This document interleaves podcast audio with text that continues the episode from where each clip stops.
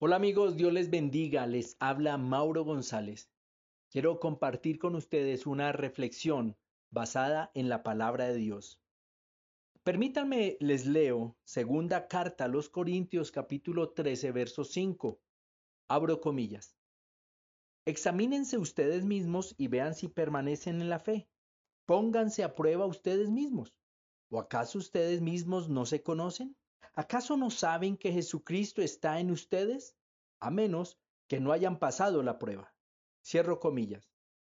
Les animo para que juntos nos examinemos, para ver cómo estamos en nuestra fe.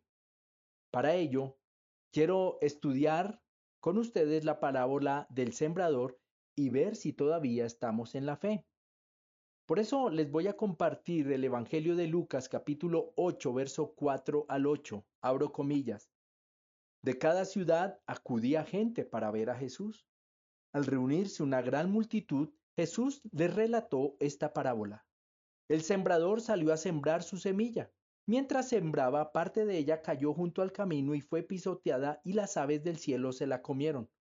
Otra parte cayó sobre las piedras pero al brotar se secó por falta de humedad. Otra parte cayó entre los espinos, pero la ahogaron los espinos que brotaron con ella. Otra parte cayó en buena tierra y brotó, y produjo una cosecha del ciento por uno. Y levantando la voz dijo, El que tenga oídos para oír, que oiga. Cierro comillas. El Señor en esta parábola mostró que hay cuatro categorías de personas. La primera son los no creyentes y tales éramos todos nosotros antes que el Señor nos purificase con su sangre por medio de la fe. La segunda son los que creen pero luego se apartan cuando su fe es puesta a prueba. La tercera son los que siguen asistiendo a la comunidad y son hermanos, pero dentro de ellos la palabra de Dios es suprimida. La cuarta es la que representa a los fieles que perseveran en la fe según la palabra de Dios con un corazón dado completamente al Señor. Vamos a estudiar brevemente uno a uno. La palabra junto al camino. Los no creyentes. Cuando se predica el Evangelio a una persona que no conoce de Dios, el diablo intenta por todos los medios evitar que esa persona crea, porque sabe que si la palabra de Dios penetra en su corazón, ella cree, y el Señor la salva librándola del reino de las tinieblas. Hay varias maneras en que el maligno se opone para que el incrédulo no atienda ni entienda la palabra de Dios y sea salvado. Nosotros nos oponemos a esta acción del maligno perseverando en la oración, pidiendo a Dios continuamente, entre otras cosas, para que salve a las personas que han sido evangelizadas y que las preserve del maligno. Entiéndase evangelismo, compartir la buena nueva de salvación. Ahora bien, no debemos ignorar las maquinaciones del diablo. La palabra sobre la piedra. Los que han creído y se apartan.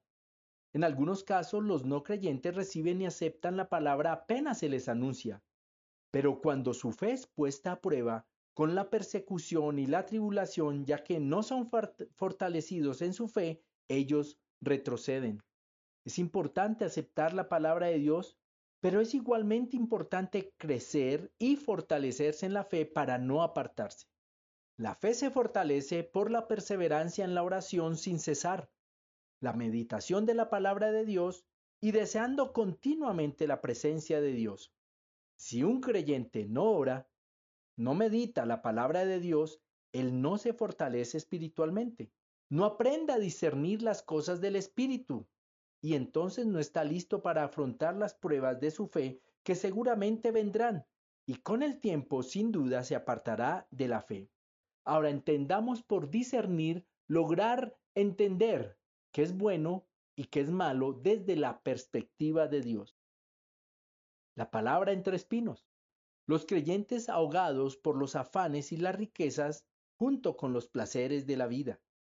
Las espinas que ahogan la palabra de Dios son los afanes del mundo o preocupaciones de esta vida, también los llamados placeres y diversiones en general, aunque se consideren inofensivos. También puede ser el trabajo.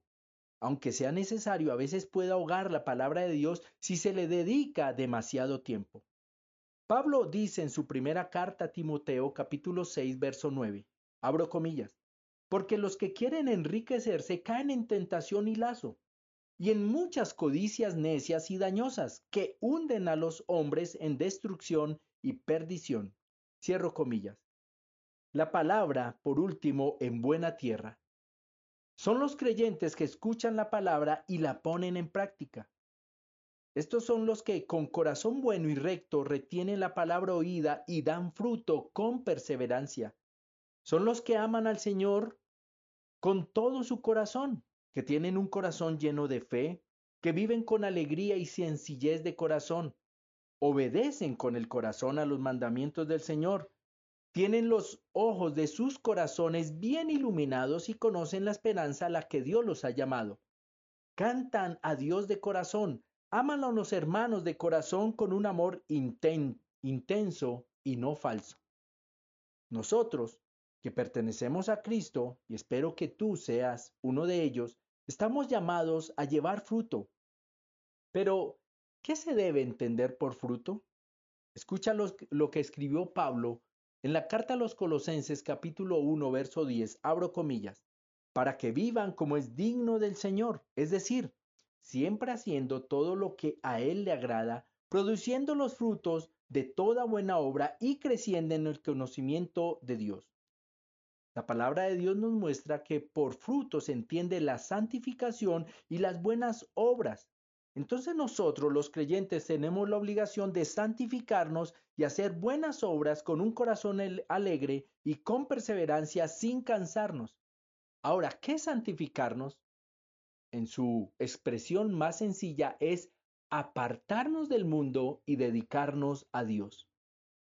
Tenemos una obligación eterna con los que no conocen y es evangelizar, fortalecer a los que han creído que son todavía débiles y prepararlos para hacer frente a las persecuciones y tribulaciones que seguramente vendrán.